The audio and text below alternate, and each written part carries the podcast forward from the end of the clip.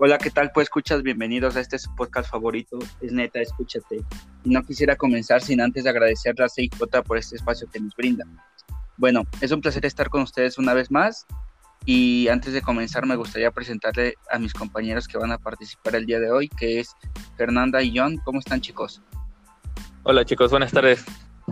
Bienvenidos a una emisión más de este su podcast. Eh, hola Eliel, hola Fer, ¿cómo están? Hola chicos, buenas tardes, ¿cómo están? ¿Cómo se encuentran el día de hoy? Muy, muy bien, Fer, muchas gracias. Y bueno, el día de hoy nuestra compañera María Fernanda nos va a presentar su primer podcast llamado Psicología del Color. Espero que les guste. Y bueno, vamos a darle comienzo a esto y me gustaría hacerte la primera pregunta, Fer. Claro que sí. Bueno, este, entonces, nos estás hablando de la psicología del color. ¿A qué te refieres con ello? Bueno, la psicología del color es un campo de estudio que está dirigido a analizar cómo percibimos y nos comportamos ante distintos colores, así como las emociones que suscitan en nosotros dichos tonos.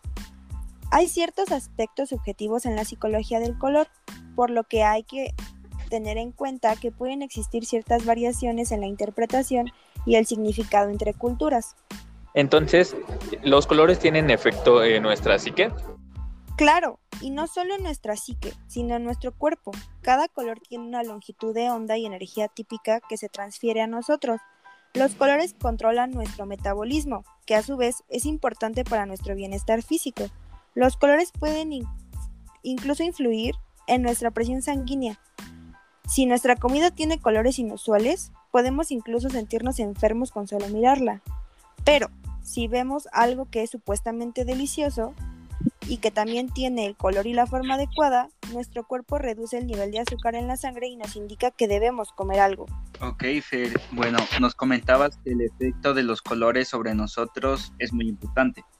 Entonces, ¿cómo podemos ver esta teoría en nuestro día a día? Bueno, un ejemplo muy claro es lo que hacen los supermercados. Ellos suelen y verduras con lámparas especiales. Esto está directamente relacionado con lo que llamamos longitud de onda, pues esta determina el color que percibimos. Así que vemos las verduras más apetitosas y bonitas. La perspectiva cambia al llegar a casa. Cuando la iluminación cambia, el color también. Todos los colores tienen un propósito y un significado. Ok, Fer, ¿qué clase de significado? Ah, bueno. El azul transmite sabiduría, limpieza, paciencia. Es por eso que los hospitales y las tecnologías recurren a este color para sus identidades corporativas o sus decoraciones. Por otro lado, el rojo evoca sensaciones de excitación, es violento y provoca un estado de alerta en nuestro cerebro. Las empresas de comida rápida lo utilizan para que el cliente no quiera quedarse mucho tiempo. El amarillo es el más versátil de todos, provoca felicidad e impone el poder adquisitivo. Las marcas de lujo son las que lo usan mucho. Por eso, por mencionarte algunos ejemplos. Bueno, ¿y en cuántos colores se centra la psicología del color? Pues básicamente solo nos concentramos en 10, que son el rojo, el azul, el amarillo, el violeta, el naranja, el verde, el rosa, blanco, negro y gris. Pues el ser humano es capaz de distinguir entre 200 tonos de colores aproximadamente. Es por eso que generalizamos esa teoría en solamente 10 tonos, que se dividen en cálidos y fríos, pues todos vemos y sentimos los colores de forma diferente. Los colores despiertan emociones como alegría, seguridad, odio, ira o insatisfacción.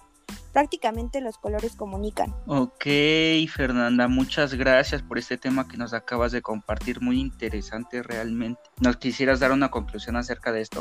Pues que básicamente los colores realmente influyen mucho en nuestra vida diaria, influyen mucho en nuestro ánimo, aunque creamos que no es así. Comprendo, es muy cierto lo que dices. Este, no, no lo había visto desde, desde esa perspectiva, ¿no? Simplemente, a lo mejor solamente no, bueno, en lo personal, pues me puedo fijar en los colores, a lo mejor en la forma que combino mi, la ropa que, con la que he visto, u otros materiales, ¿no? Pero por ejemplo, en este, en estas, en estos ejemplos, perdón, de marketing que nos ponías, se me hace muy interesante. Bueno, John, ¿y tú nos quisieras compartir una conclusión acerca de esto, Jonathan? Sí, claro. Muchas gracias, Fer, por, tu, por este tema. Qué interesante saber que el color no únicamente es una capacidad que tenemos los eh, seres humanos, este, según los sentidos que tenemos de poder decirlo, ¿no? Sino que también están afectando a nuestro cuerpo, nuestros componentes físicos y mentales. Eh, dentro de esto, todas las aplicaciones que pudieran en, en este sentido y eh, una de las más importantes, el poder cambiar y mejorar nuestra vida. Te lo agradezco, Fer. Qué bueno que les gustó el tema, chicos. Qué bueno que, que les pareció interesante y pues que puede hacer un aporte bonito. No, gracias a ti, Fernando. Seguramente esto nos va a servir a nosotros, pero sobre todo a los pues escuchas. Y bueno, sería todo pues escuchas por el día de hoy. Les agradecemos mucho este su, su asistencia a escuchar este podcast. Que tengan un buen día y nos vemos a la próxima. Hasta luego. Hasta luego.